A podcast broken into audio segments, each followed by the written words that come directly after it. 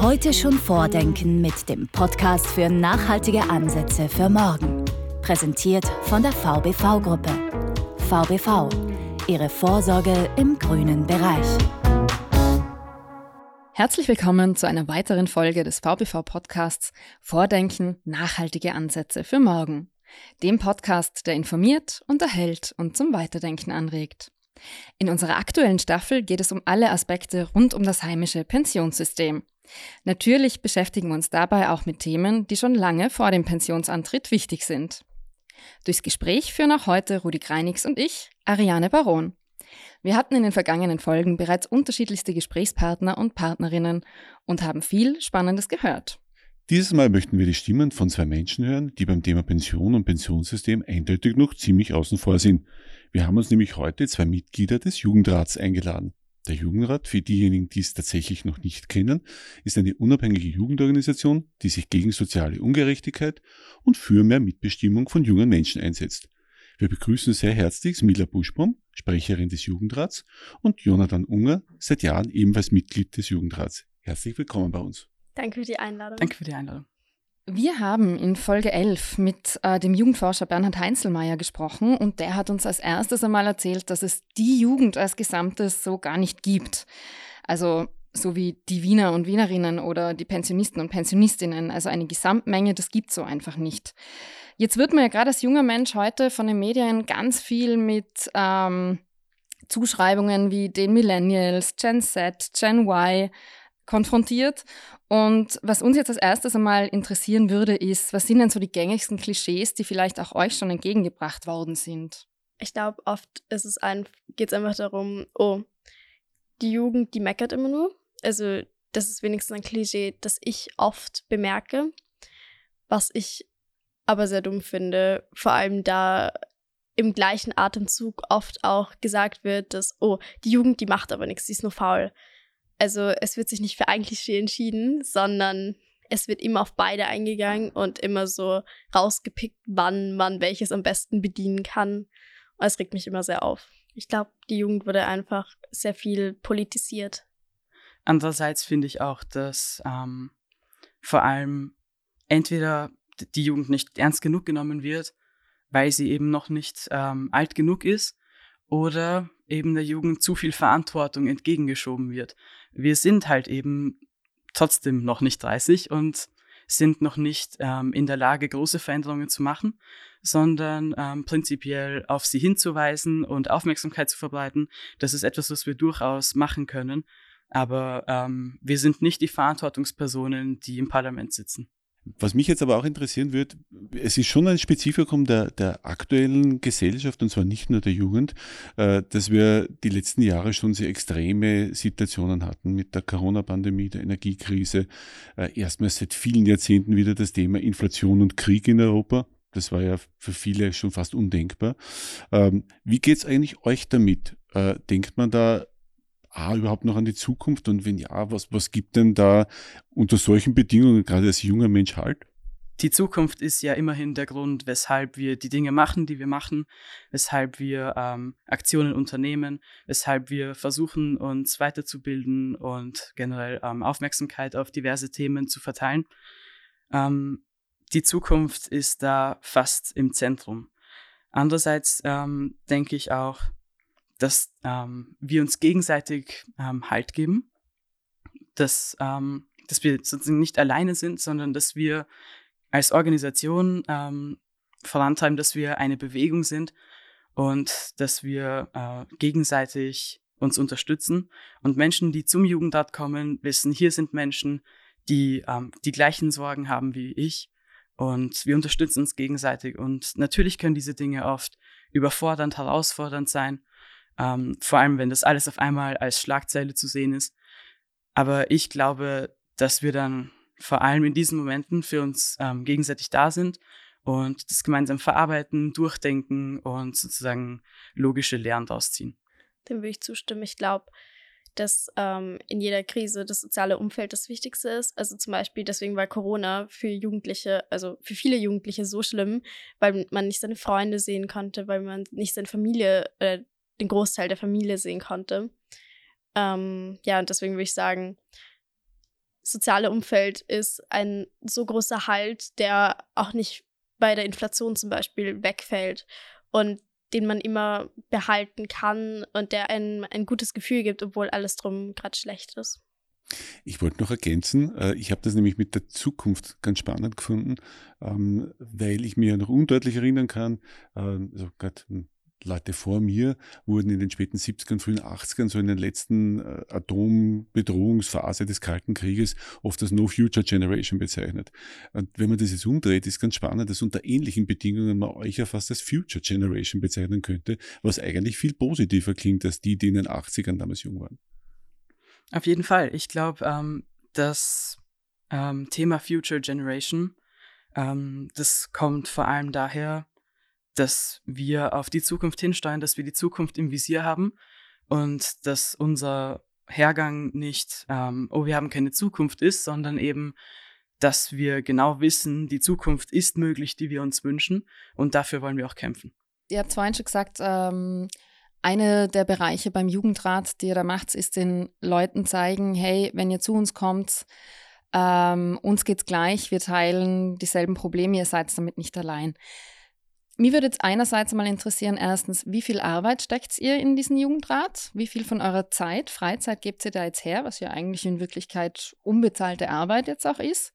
Ja, und natürlich, was macht ihr denn konkret beim Jugendrat? Ich glaube, die Frage sollten wir schon unseren Hörern und Hörerinnen auch beantworten. Voll, also ähm, die ähm, zu der Anzahl an Stunden oder zu der Mühe sozusagen, die reingesteckt wird, das ist komplett divers. Also dadurch, dass es eben freiwillige Arbeit ist, ähm, gibt es keine Guidelines, keine Richtlinien, an, die wir uns halten müssen. Und es, es gibt natürlich Menschen, die ähm, an einem Punkt in ihrem Leben sind, wo, wo sie außerhalb zum Beispiel der, äh, des politischen, ähm, der politischen Aktivismuswelt sozusagen nicht allzu viel ähm, zu tun haben oder gerade in dem Moment nicht sehr beschäftigt sind. Und da ist natürlich immer die Möglichkeit, da mehr ähm, Ressourcen in den Jugendrat einzustecken, aber es ist nie ein Muss, es ist nie ein Zwang, es ist wirklich vollkommen von der Person jeweils abhängig und das geht wirklich von ähm, einer halben Stunde pro Woche bis zu 20 Stunden pro Woche durch. Genau, und was wir so im Jugendrat machen, also wir sind eine unabhängige Jugendorganisation, die sich vor allem mit den Themen Klima, Feminismus und Schule beschäftigt. Ein Beispiel dafür, was wir auf die Beine gestellt haben, war der Baubleib-Protest. Also wir waren die Personen, die halt so waren, so setzen uns mal zusammen und starten diese Besetzung. Wobei man jetzt auch überlegen könnte, also eure Hauptarbeit unter Anführungszeichen ist eigentlich eure Ausbildung und der macht jetzt auch schon zwei Sachen oder vielleicht sogar mehr nebenher. Das heißt, eigentlich sind ihr jetzt schon eher so viel Beschäftigte auf jeden Fall. Also es ist, ähm, manchmal ist es auch nicht so einfach, weil wenn man jetzt drei Schularbeiten in den nächsten Tagen hat, dabei noch irgendwie Jugendrat macht und noch Hobbys haben will, Freunde, wird es natürlich viel. Aber wenn man es gerne macht, also ich gehe sehr gerne zum Beispiel in die Schule auch, dann erfüllt es einen. Und ich glaube, so muss man es auch beim Job denken, einen Job auswählen, der einen erfüllt. Wie steht sie eigentlich dem Begriff Work-Life-Balance gegenüber? Also den hört man ja ganz, ganz oft. Und ich sage jetzt schon einmal, worauf ich damit hinaus will. Äh, sind das zwei Gegenpole oder sollte das ein Gesamtes sein, das sich gegenseitig ergänzt im Idealfall? Also ich glaube, wie vorher schon erwähnt wurde, ähm, Work ist auf jeden Fall ähm, ein großer, wichtiger Teil von Life und es kommt ja auch eine recht ähm, lange Zeit sozusagen des Lebens in diese Kategorie Work. Daher ähm, finde ich, ist es wichtig, dass Work und Life nicht differenziert werden, weil allein das weist schon darauf hin, dass Work nicht etwas ist, was man für sich selbst macht und was, ähm, wobei man sich äh, bewusst ist, ich mache das jetzt, weil ich das möchte und weil ich Spaß dabei habe. Und ich glaube, dass ähm, der Ansatz Work und Life ist eigentlich eins. Ähm, und die generelle Zufriedenheit bei einem Beruf auch zu einer sozusagen zu einer höheren Produktivität bringen würde ähm, und zu einer höheren Motivation im Job. Aber ich glaube, egal wie erfüllend der eigene Job ist, man braucht dennoch ein gutes soziales Umfeld, mit dem man sich treffen kann und mal den Kopf auch abschalten kann, weil man arbeitet ja nicht nur in der Arbeit, sondern wenn man zu Hause die ganze Zeit auch drüber nachdenkt, dann lässt es einen ja nicht wirklich los und es ist nicht wirklich eine freie Zeit, wo man sich um sich selber kümmert. Also schon wichtig, dass das Ganze nicht zu sehr ineinander verwächst. Ja, ja ich glaube. Ich sage es jetzt mal ganz bös äh, und ich habe selber einmal so gesehen, das ist ja doch in gewisser Weise eine privilegierte Aussage, weil es gibt ja jetzt nicht jeden, äh, auch im Gespräch jetzt zum Beispiel mit dem Herrn Heinzelmeier, sind wir draufgekommen, okay, das ist jetzt auch ein Bild, das wir so ein bisschen für uns vorgefertigt haben, aber es gibt durchaus äh, Mittelstands- oder äh, ärmere Familien, die sich das gar nicht aussuchen können zum Teil und die dann arbeiten gehen, weil sie halt arbeiten gehen müssen. Was, was, was würdet ihr denen jetzt sagen? Es gibt einfach so Grundlagen, die zum Leben eigentlich nötig sind. Und das sind die Grundlagen, die alle Menschen, egal ähm, was für Einkommen sie haben, egal wie viel Zeit sie in den Beruf reinstecken, ähm, eigentlich alle erhalten sollten. Und es sollte möglich sein, dass alle Menschen die Möglichkeit haben, ein Leben zu leben, in dem sie nicht von der Arbeit überflutet werden, um ihre zum Beispiel, ähm, um ihre finanzielle Stabilität zu erhalten. Und ich glaube, dass es da ähm, ein bisschen an Ausgleich mangelt. Macht ihr euch da selber jetzt schon Gedanken über eure Zukunft? Also so Hausnummer, wie lang werdet ihr mal arbeiten? Man hört ja jetzt, äh, wir werden alle länger arbeiten müssen und so. Stellt es für euch vielleicht ein Problem dar oder denkt ihr euch, ja, hm, ist halt so, wir werden ja auch älter. Also habt ihr schon so ein Bild von eurer eigenen Zukunft? Also ein klares Bild habe ich nicht, aber vor allem mit dem Thema, wie lange wir arbeiten werden, kämpfe ich doch oft, weil ich Angst habe, dass ich 70 arbeiten muss und mit 70 dann aber Hausnummer große Knieprobleme habe. Ich aber weiter arbeiten muss, weil ich halt noch nicht das Pensionsalter habe. Und da das halt immer weiter nach hinten verlegt wird, kann ich mir da auch nicht sicher sein. Also diese Sicherung, dass ich mit 65 in Pension gehen kann, die ist nicht wirklich da, habe ich das Gefühl. Ich bin der Meinung, das ist ähm, das Problem mit diesen generellen Zahlen ist, dass es immer Menschen gibt, die ähm, denen es weniger ausmacht als anderen. Und ähm, ich glaube, dass sich im Berufsleben ähm, allgemein, ich kann jetzt natürlich nicht ähm, von allen Berufen sprechen, von allen Arbeitsplätzen, aber ähm, dass es im durchschnittlichen Berufsleben ähm, auch einige Änderungen geben muss, damit Menschen motiviert und glücklich ähm, bei einem Beruf bleiben und das für eine noch längere Zeit, als wir es uns heutzutage vorstellen können. Finde ich spannend. Das heißt, äh, der Gedanke geht eher zurück von dieser jetzigen sehr stark wechselnden Gesellschaft, wo es schon fast äh, quasi äh, was, was Schlimmes ist, wenn man nicht alle drei bis fünf Jahre den Job wechselt, was den Generationen vor uns quasi noch vollkommen alltäglich vorgekommen ist, also ganz normal. Man sagt ich fange mit 20 in einer Firma an und gehe dort mit 60, 65 in Pension. Das wurde uns dann über viele Jahre erklärt, na, das geht gar nicht. Das wäre für euch jetzt eigentlich schon oder für dich ein bisschen schon wieder fast Vorbild? Ich glaube, es muss die Möglichkeit geben, frei zu entscheiden, ob man lieber einen stabileren Job haben will, wo man 30 Jahre verbringt, 40 Jahre verbringt oder einen Job, den man halt jede vier, fünf Jahre wechselt. Und ich zum Beispiel persönlich könnte mir jetzt eher vorstellen, einen stabileren Job zu haben, aber ich glaube, das kann sich auch ändern. Mich würde von euch beiden interessieren, wenn man jetzt über das Thema Generationenvertrag redet. Äh, das ist auch so ein unheimlich großes, mächtiges Wort äh, und eigentlich ja quasi nur ein bisschen was Fiktives. Ja, das ist ja nirgendwo genauso festgeschrieben. Was stellt man sich eigentlich darunter vor, wenn man jetzt als Jugendlicher darüber nachdenkt? Also ich stelle mir jetzt im persönlichen Sinn darüber vor, darunter vor, ähm, dass sich meine Eltern um mich kümmern, wenn ich geboren werde, bis ich selbstständig bin und selbstständig ausziehen kann, ein eigenes Leben leben kann und ich mich dafür um sie kümmere, wenn sie das nicht mehr können. Und das jetzt umgedacht auf die ganze Gesellschaft, stelle ich mir darunter vor, dass sich um mich gekümmert wird, solange ich ein Kind bin oder jugendlich bin und ich mich dann, wenn ich arbeite, aber um die Leute kümmere, die in der Pension sind. Also, dass mir als Kind Schulen äh, Kindergärten zur Verfügung gestellt werden und älteren Menschen Pflegeheime, generell eine Pflege, eine Pension. Man hört relativ häufig von Leuten ab 40 plus, interessanterweise, die also schon Richtung Pension näher dran sind. Eine Pension wird es eh nicht mehr wirklich geben. Äh, jetzt haben wir in den vielen Folgen davor schon von unterschiedlichsten Expertinnen und Experten gehört, das Klischee ist eigentlich so überhaupt nicht wahr, wenn die Pension an sich ist vom Staat garantiert. Die Höhe kann sich variieren, aber auch da haben wir eigentlich relativ festgelegte Kriterien für die Leute, die in den nächsten 10, 20, 30 Jahren in Pension gehen. Denkt ihr darüber nach oder ist das so weit weg, dass man sagt, schauen wir uns an? Also ist jetzt nicht das Thema, mit dem ich mich tagtäglich beschäftige, aber vor allem in Zeiten der Inflation habe ich selber das Gefühl, dass alles instabiler wird. Also ich weiß jetzt nicht, wie viel das Brot am nächsten Tag kosten wird oder in ein paar Monaten kosten wird oder ob ich überhaupt ausziehen kann, weil die Immobilienpreise so hoch sind und die Mieten.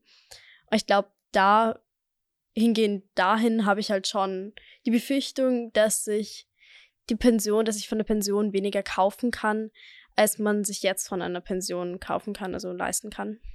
Dann noch ergänzende Frage dazu, liegt auf der Hand in einem Unternehmen, das betriebliche Altersvorsorge anbietet, da muss ich sowas fast fragen. Ähm, aber es würde mich ja interessieren, ähm, wie ich jung war, meinen ersten Jobs ausgesucht habe, waren Zusatzpensionen eigentlich kein Thema. Das konnte man dort bei ersten Jobgesprächen eigentlich nicht voraussetzen. Mittlerweile haben rund ein Viertel der, der Österreicherinnen und Österreicher äh, zumindest die Möglichkeit, dann, wenn sie in Pension gehen, über betriebliche äh, Altersvorsorge Zusatzpension zu bekommen. Äh, und es werden mehr.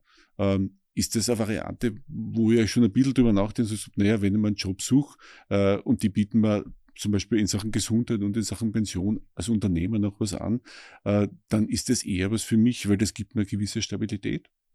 Also persönlich gesehen stimme ich dem auf jeden Fall zu. Ähm, ich fände es natürlich angenehmer, in einem Unternehmen zu arbeiten, wo ich weiß, dass wenn mir etwas passiert oder wenn ich nicht mehr arbeiten kann, dass sie sich dann auch um mich kümmern. Auf der anderen Seite glaube ich, dass der Staat dann auch die Aufgabe hat, jeder Person ein so gutes Gesundheitssystem und eine so gute Pension zu geben, sodass es ausreicht. Also ich glaube, es wäre eher die Aufgabe des Staates, aber wenn es Zusatzpensionen gibt, vor allem in Betrieben, also es wird nicht ein schlechter Punkt sein, sondern eher was Positives. Glaubt ihr, ihr müsst eure Vorsorge in Zukunft ähm, stärker selbst in die Hand nehmen, als das noch in den Generationen davor der Fall war? Ich hoffe nicht. Kommen wir zum Thema Zukunftsliteratur. Mir gefällt das mit der Zukunftsgeneration wirklich sehr, sehr gut. Es stimmt ja auch, ihr seid die Generation der Zukunft. Äh, mich würde aber in dem Zusammenhang auch ein bisschen mehr Inhaltliches noch interessieren. Äh, ich finde das sehr, sehr spannend, wenn man bei euch auf TikTok oder bei Plakaten so schaut, ähm, dann, dann sind da Sprüche drauf, die kenne ich auch noch aus meiner Jugend. Äh, diese System Change, uh, not Climate Change, wobei das System Change war es. Die Climate Change war in den 80ern noch nicht wirklich so das Thema. Wäre gut gewesen, wenn es es gewesen wäre. Ähm, mich würde interessieren, wie stellt ihr euch das ganz konkret vor? Wie, was könnte man oder was sollte man ändern äh, beim System? Äh, und versuchen wir es nicht so utopistisch zu machen, sondern wirklich recht konkret. Weil ich glaube, ihr seid da auch recht konkret. Ich glaube, es braucht im System ähm, einfach konkretere Guidelines, die im Moment ähm, sozusagen nicht wirklich ähm, eingeführt wurden bisher. Ähm, eins der leichtesten und konkretesten Dinge, die ich zum Beispiel jetzt nennen würde, ist einfach eine Einschränkung bzw. eine Konkretisierung des Klimaschutzgesetzes und Maßnahmen, die Österreich vor allem, aber generell auch international relevante Maßnahmen, die uns helfen, das Pariser Abkommen einzuhalten und die Zukunft zu sichern, die wir brauchen. Ich glaube, man muss generell davon abkommen, Profitinteressen über die Interessen der Menschen zu stellen. Und vor allem, wenn es um den Klimaschutz geht, merkt man oft, dass zum Beispiel die Autoindustrie so eine starke Lobby hat, dass Gesetze nicht so beschlossen werden, dass sie für unser aller Zukunft gut werden, sondern so, dass sie halt für die Autoindustrie und deren Profite gut werden. Und ich glaube, das muss sich ändern. Ich glaube, man muss immer mehr an die Menschen denken als an ein paar Zahlen. Habt ihr da gerade wenn man jetzt Richtung Europäische Union denkt, äh, der Green Deal ist ja zumindest ein sehr großes Projekt, das einmal in die Richtung geht. Äh, habt ihr da das Gefühl, dass das auch wirklich dann entsprechend weitergeht? Oder ist es für euch eher irritierend, wenn man da sieht, wie lange manche Prozesse brauchen? Also vor allem jetzt als junge Person finde ich es frustrierend, wie lange solche Prozesse brauchen und dass sich nicht schnell genug etwas ändert. Jährlich bekommen wir neue Zahlen, dass unser Klima schlecht, also es schlecht um unser Klima steht. Dennoch wird nicht etwas geändert und nicht in dem Tempo, das wir bräuchten. Also wir haben, ich glaube, bis 2025, 2026 das 1,5 Grad Ziel erreicht und haben wir Maßnahmen, die uns zeigen, bis 2025, 2026, wie wir das abwenden. Eigentlich nicht oder nicht genug. Also es ist kein konkreter Plan, wie wir dieses 1,5 Grad Ziel einhalten können oder wie wir das 2 Grad Ziel einhalten können, obwohl das so in einem rasanten Tempo an uns näher kommt, wo ich mir dann schon denke, warum braucht es so lange? Also warum brauchen die Prozesse so lange, wenn es doch um unsere Zukunft geht? Jetzt geht es meiner Meinung nach ein bisschen in eine andere Richtung, nämlich dass ähm, in der Gesellschaft nicht nur von uns aus eine Art ähm, eine Art, also nicht Panik, aber eine Art Angst verbreitet wird, sondern dass auch der Staat uns eine gewisse Verantwortung zuschiebt, als wären die KonsumentInnen sozusagen ähm, schuld daran oder mitverantwortlich daran, ähm, was ähm, jetzt gerade passiert, beziehungsweise wo wir ähm, darauf zusteuern. Ähm, natürlich haben wir eigene Entscheidungen, die wir für uns treffen können, aber ähm, es wird nie die ultimative Lösung sein. Und daher ist eben ein Systemwandel auch in diesem Bereich ähm, essentiell. Das heißt, der Systemwandel, damit ich nochmal nachfrage, äh, der Systemwandel bezieht sich bei euch da bei den Forderungen ganz konkret auf einen Umbau des Systems, auf, auf klimaneutrale oder klimapositive Ansätze in einem Wirtschafts- und Gesellschaftssystem. Genau, und ich glaube aber, dass es auch wichtig ist, dass man Klimaschutz und soziale Gerechtigkeit nicht auseinanderdenken kann. Also die Leute, die vom Klimawandel am meisten betroffen werden, sind, ist der globale Süden, der wirtschaftlich schlechter dargestellt, da, also schlechter dasteht. Obwohl wir hier in Europa, die sind, oder im globalen Norden, die sind, die die meisten Emissionen verursachen. Also ich würde sagen, das ist einfach unfair, dass obwohl wir hier sozusagen die Emissionen verursachen und diese Welt verpesten, nicht die sind, die das am meisten spüren. Jetzt kommen aber natürlich auch, ähm, ich will jetzt gar nicht wertend reden, es kommen auch immer wieder kritische Stimmen, die sagen, naja, also die Jugend will einen Systemwandel äh, und gleichzeitig fliegen sie jede Woche auf Urlaub und fotografieren also mit dem iPhone und kaufen nur bei irgendwelchen Modelabels ein, äh, wo die Klamotten dann innerhalb von zwei Wochen weggeschmissen werden. Ähm, wie geht's euch mit dem? Äh, ist das einfach nur unfair oder seht ihr das einfach als Anschüttungen in einem politischen Prozess, die man aushalten muss? Also erstens glaube ich nicht, dass diese Klischees stimmen. Also ich bin mir sehr sicher, dass 99 Prozent der Jugendlichen nicht so ein Verhalten an den Tag bringen. Und auch diese 1 Prozent, ich meine, ich selber bin zum Beispiel vegetarisch, weil ich denke, also weil Fleisch einfach sehr viel CO2 ausstößt und probiere einfach möglichst tierfrei mich zu ernähren, weil halt, also auch wegen dem Klimaschutz. Auf der anderen Seite sind wir halt nicht die politischen Verantwortlichen. Und da wir noch Kinder sind, also unter 18 hat man ja Kinderrechte. In Kinderrechten steht zum Beispiel auch drin, dass wir halt ein Recht auf die bestmögliche Zukunft haben. Und ich glaube, und ich meine, dieses Recht, finde ich, sollte nicht von unserem eigenen Verhalten sozusagen abhängen. Also natürlich sollten wir uns selber an der Nase nehmen und schauen, dass wir nicht täglich fliegen. Aber im Endeffekt, finde ich, haben wir dennoch ein Recht auf eine bestmögliche Zukunft. Mich würde auch interessieren, ähm, gerade im Hinblick auf, wenn man gesagt hat, es geht alles zu langsam. Ja. Für mich selbst war zum Beispiel jetzt der, der Klimagipfel in Ägypten besonders, ich würde nicht sagen schockierend, aber zumindest frustrierend.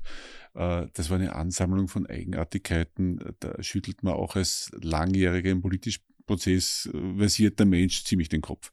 Ähm, Frage an euch, ähm, wie geht es euch damit? Und dann auch den Punkt, weil wir ja doch auch einige Gruppierungen mittlerweile haben, die beginnen, sich eine Spur zu radikalisieren, weil ihnen wahrscheinlich einfach die Nerven durchgehen. Ähm, ihr sprecht euch da ja relativ klar dagegen aus. Also ich meine, mit Klebeaktionen und Co. habt ihr im Jugendrat, glaube ich, nichts äh, am Hut gehabt. Aber könnt ihr es verstehen? Und wenn ja, wie geht ihr damit um? Auf jeden Fall. Also es ist ähm, durchaus verständlich und ich denke auch, dass ähm, bei den Klebeaktionen zum Beispiel die Aufmerksamkeit oft in eine falsche Richtung rückt, nämlich in die Richtung, ja, Sabotage und Menschen werden aufgehalten. Aber es ist auch nur eine Handlung, die daraus folgt, dass es keine politischen Konsequenzen für Forderungen gab, die aber klar ausgedrückt wurden. Ähm, der Grund, wieso ähm, ähm, unsererseits schon kritische Stimmen hier gegenüber hörbar wurden, war vor allem, weil diese Form des Protests keine direkte Gesprächsebene mit den Verantwortlichen herstellt, sondern eigentlich nur einen Einfluss auf Menschen hat, eben auf unschuldige KonsumentInnen, ähm, wie schon vorher gesagt, ähm, die vielleicht in die Arbeit müssen, die einfach ihren Job erledigen.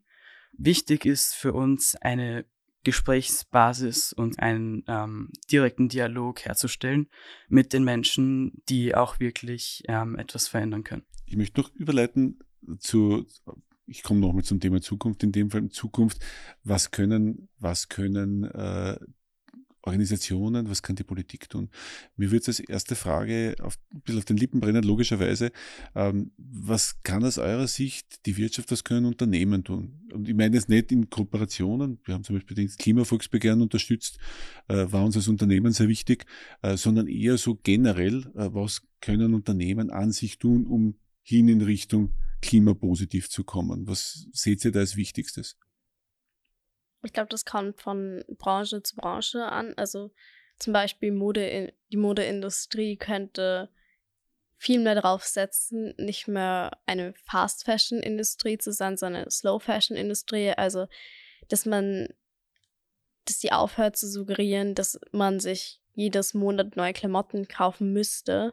Es sollte aufhören, uns zu suggerieren, dass wir jedes Monat neue Klamotten brauchen und dahin gehen, dass wir diese Klamotten brauchen, die uns halt warm halten im Winter und die im Sommer angenehm zu tragen sind. Also die Klamotten aufgrund unserer Bedürfnisse. Und das finde ich ist einer der großen Probleme auch vom sozusagen System, dass uns immer neue Bedürfnisse ähm, vorgelebt werden. Das auch zum Beispiel durch Werbung, die wir eigentlich gar nicht brauchen. Ich glaube auch, dass es ähm, an der Zeit ist, ähm, sozusagen aufzuhören, Profite und ähm, Geldquellen und Einnahmen ähm, in den Vordergrund zu setzen. Und das geht jetzt hauptsächlich an die Wirtschaft. Ähm, die, also wir sehen, dass der Mittelstand ähm, langsam verschwindet. Wir sehen, dass es Menschen gibt, die die ganze Zeit weiterhin profitieren, die ganze Zeit reicher werden. Aber wir sehen auch, ähm, wie eine wirklich viel größer, als man denkt, eine, eine recht große Gruppe von Menschen immer mehr in, in, in Richtung Armut rückt. Und ähm, meine, ähm, wenn auch sehr grob formulierte Forderung wäre, dass ähm, wir generell als Mentalität ähm, die Wirtschaft und das Geschäft nicht mehr in den Vordergrund setzen, weil das einfach nicht im Einklang ähm, mit dem Wohlbefinden unserer Bevölkerung funktioniert und auch nicht im Einklang mit einer klimagerechten Zukunft, weil einfach der Profit eigentlich der Grund ist, weshalb ähm, Konzepte wie Fast Fashion existieren. Ohne es schlecht reden zu wollen, auch eine Spur utopistisch, wahrscheinlich. Ähm, aber warum sollte man nicht auch ein paar Ut Utopien haben? Gerade wenn man es als Junger nicht hat, dann glaube ich, hat man es als Alter erst recht nicht mehr. Ähm, was erwartet ihr euch da auch in Richtung Europäische Union? Da gibt es ja jetzt neben dem Green Deal auch schon größere Projekte, gerade in Richtung Soziales. Ähm, habt ihr da Sachen mitbekommen? Ist das ein Thema bei euch? Natürlich ist es ein Thema bei uns. Also Politik ist das Thema bei uns, logischerweise. Ähm, und die Europäische Union ist natürlich ein sehr großer Player und das, was die Europäische Union unterscheidet von einzelnen Staaten, ist, dass es eine Staatengemeinschaft ist, die zusammen noch mehr bewegen kann als ein einzelner Staat. Also wenn die Europäische Union ähm, einen Pfad vorgibt, dann müssen so viele Staaten dem folgen, was halt viel aussagekräftiger ist, ähm, als wenn nur Österreich als Beispiel etwas macht. Und von der Politik generell fordere ich, dass wir einen klaren ähm, Pfad haben, wie wir unsere Emissionen re reduzieren, dass klar gemacht wird, wie wir bis 2040 klimaneutral werden, dass wir einen Plan haben, wie wir das 1,5 Grad Ziel einhalten können und dass das in Gesetzen verankert wird. Ich denke, ihr als Jugendrat ähm, seid umso stärker, je mehr Mitglieder ihr habt. Mir würde es ja interessieren, erstens, A, sucht ihr Mitglieder und B, wenn sich jemand da draußen jetzt dafür interessiert und bei euch mitmachen will, wie geht er denn das am besten an? Ja, also wir suchen immer Mitglieder. Ich glaube, das Wichtigste in politischen Diskurs ist, eine Masse zu haben. Eine Masse, die sich für etwas einsetzt und natürlich aus aktivistischer Perspektive ist es noch wichtiger, da wir jetzt keine konkrete politische Macht haben und diese politische Macht wollen wir halt durch eine Masse oder Forderungen wollen wir dadurch legitimieren, dass wir halt viele Leute sind. Und wenn man interessiert an uns ist, haben wir eine Webseite, das ist derjugendrat.at. Dort kann man sich melden oder über Instagram der, nein, jugendr.at. genau. Ja, in dem Fall bleibt mir eigentlich nur mehr zu sagen, liebes Miller, lieber Jonathan, vielen Dank, dass ihr heute da wart. Es war echt spannendes Gespräch. Es ist schöner für uns einmal diese wirklich junge Perspektive ähm, aufzufangen und, und auch mal junge Menschen zu uns reinzuholen und denen eine Stimme zu geben. Ich glaube, das ist nämlich sehr wichtig, dass ihr gehört werdet mit euren Forderungen. In dem Sinne, ich finde, es braucht noch viel mehr junge Leute wie euch und äh, ich hoffe, dass jetzt viele auch diesem Aufruf folgen und sich dann bei euch melden. Danke für die Einladung. Vielen Dank. Vordenken. Nachhaltige Ansätze für morgen.